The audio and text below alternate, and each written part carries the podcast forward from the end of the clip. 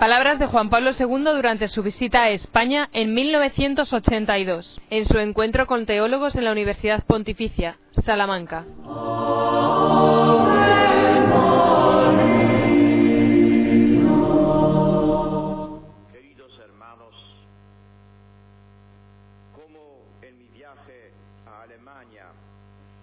He deseado en esta visita a España tener un encuentro personal con vosotros, los profesores de teología en las facultades y seminarios. Me une cordialmente a vosotros el recuerdo de mi docencia universitaria, teológica y filosófica en Polonia y sobre todo la persuasión de la función relevante de la teología en la comunidad eclesial. Por eso ya en mi primera encíclica, la Redemptor Hominis, escribía, la teología tuvo siempre y sigue teniendo una gran importancia para que la Iglesia, pueblo de Dios, pueda de manera creativa y fecunda participar en la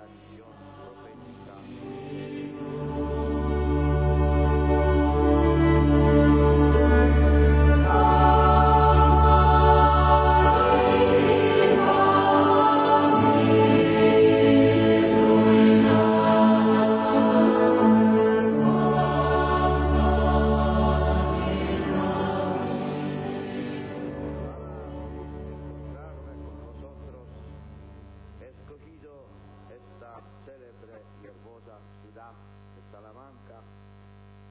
que con su antigua universidad fue centro y símbolo del período áureo de la teología en España y que desde aquí irradió su luz en el concilio de Trento contribuyendo poderosamente a la renovación de toda la teología católica. Breve tiempo de que dispongo no me permite evocar todas las egregias figuras de aquella época, pero no puedo menos de mencionar los nombres del exegeta teólogo y poeta Fray Luis de León, del doctor Navarrus, Martín de Aspilcueta, del maestro de maestros Francisco de Victoria, de los teólogos tridentinos Domingo de Soto,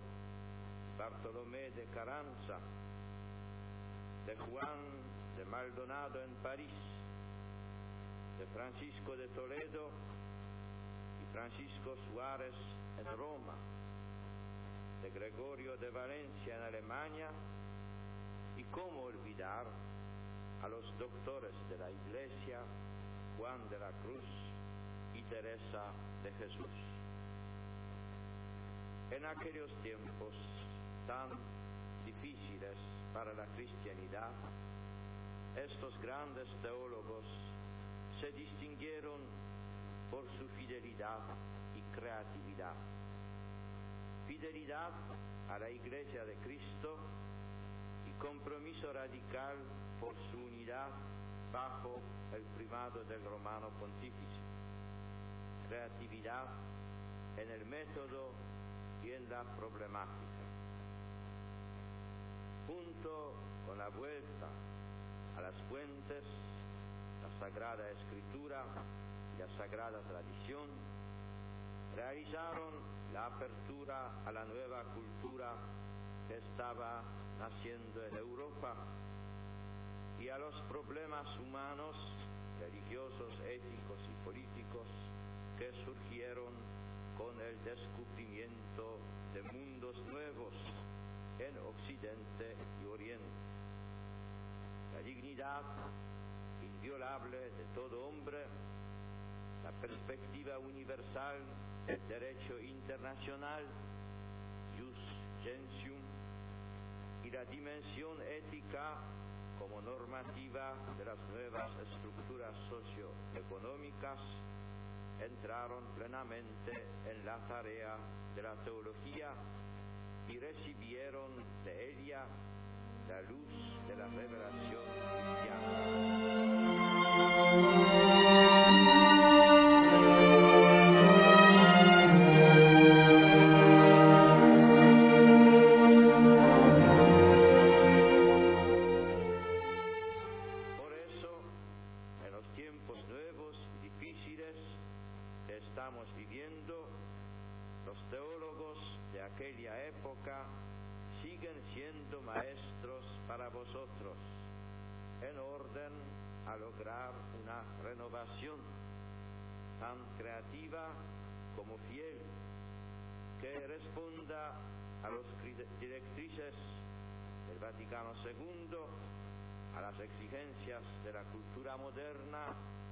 y a los problemas más profundos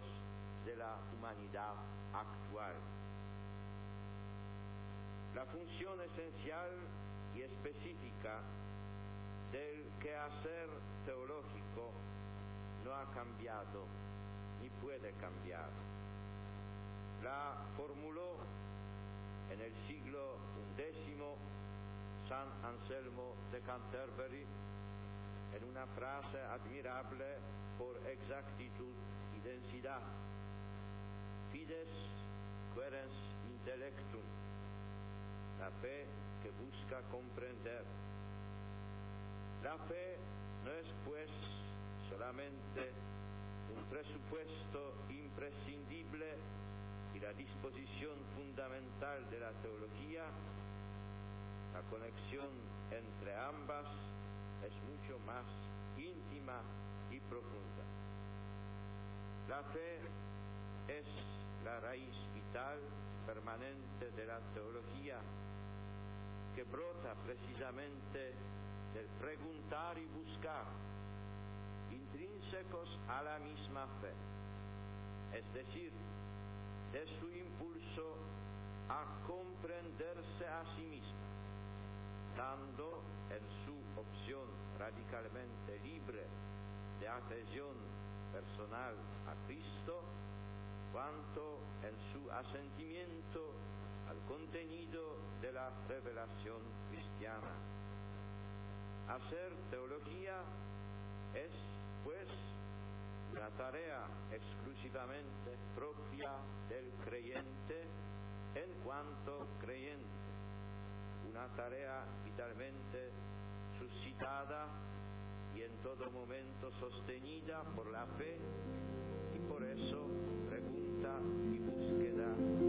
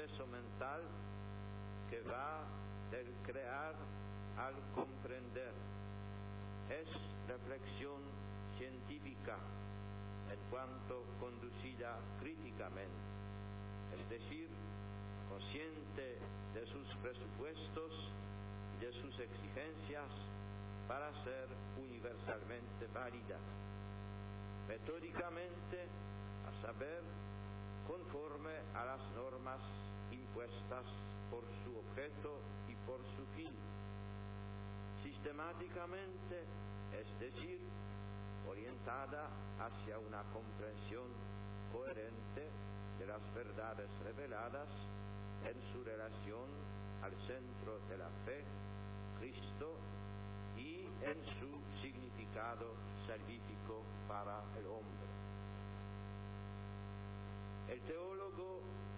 no puede limitarse a guardar el tesoro doctrinal heredado del pasado, sino que debe buscar una comprensión y expresión de la fe que hagan posible su acogida en el modo de pensar y de hablar de nuestro tiempo. El criterio que debe guiar la reflexión teológica es la búsqueda de una comprensión renovada del mensaje cristiano en la dialéctica de renovación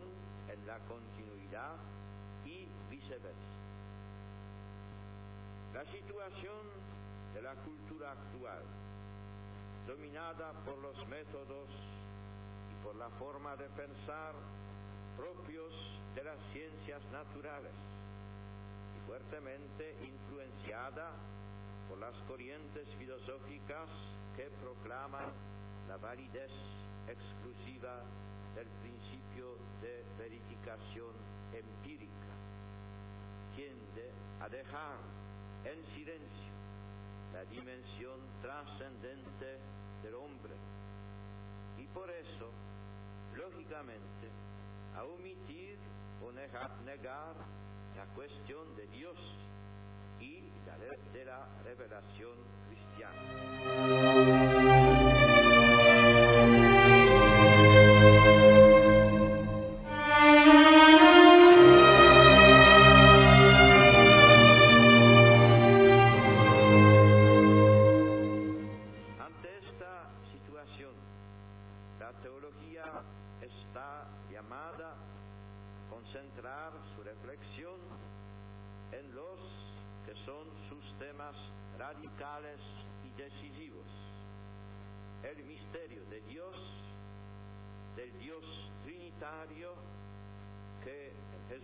Se ha revelado como el Dios amor,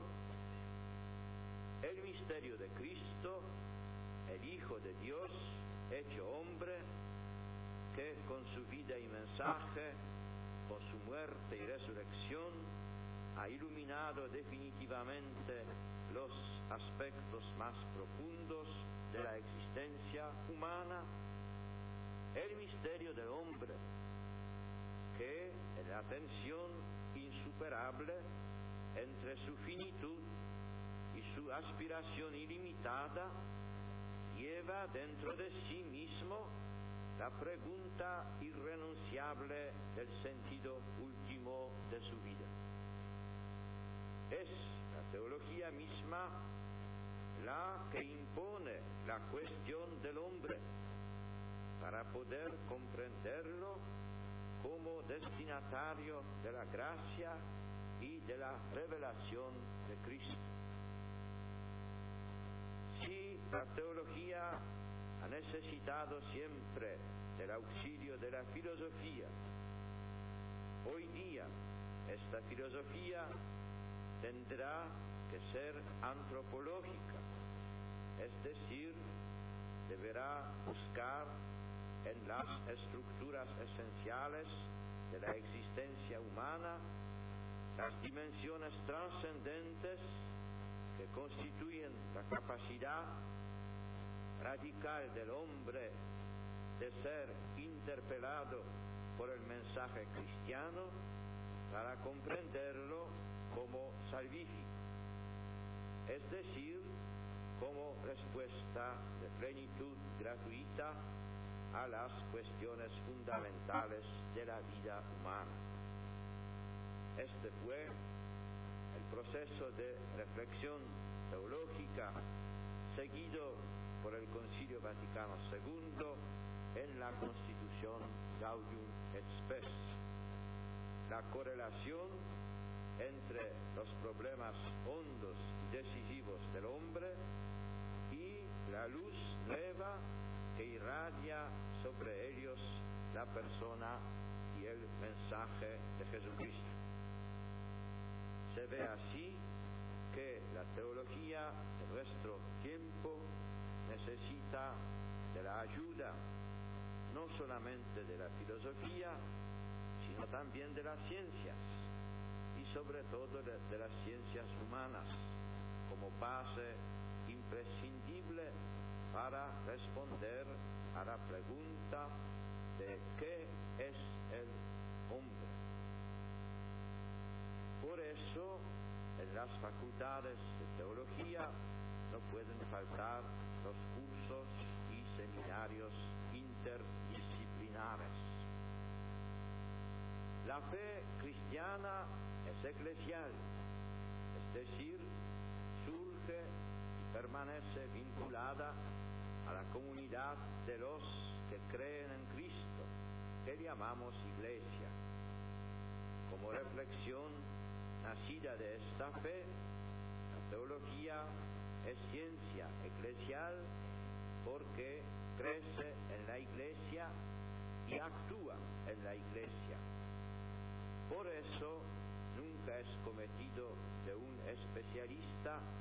aislado en una especie de torre de marfil. Está al servicio de la iglesia y por lo tanto debe sentirse dinámicamente integrada en la misión de la iglesia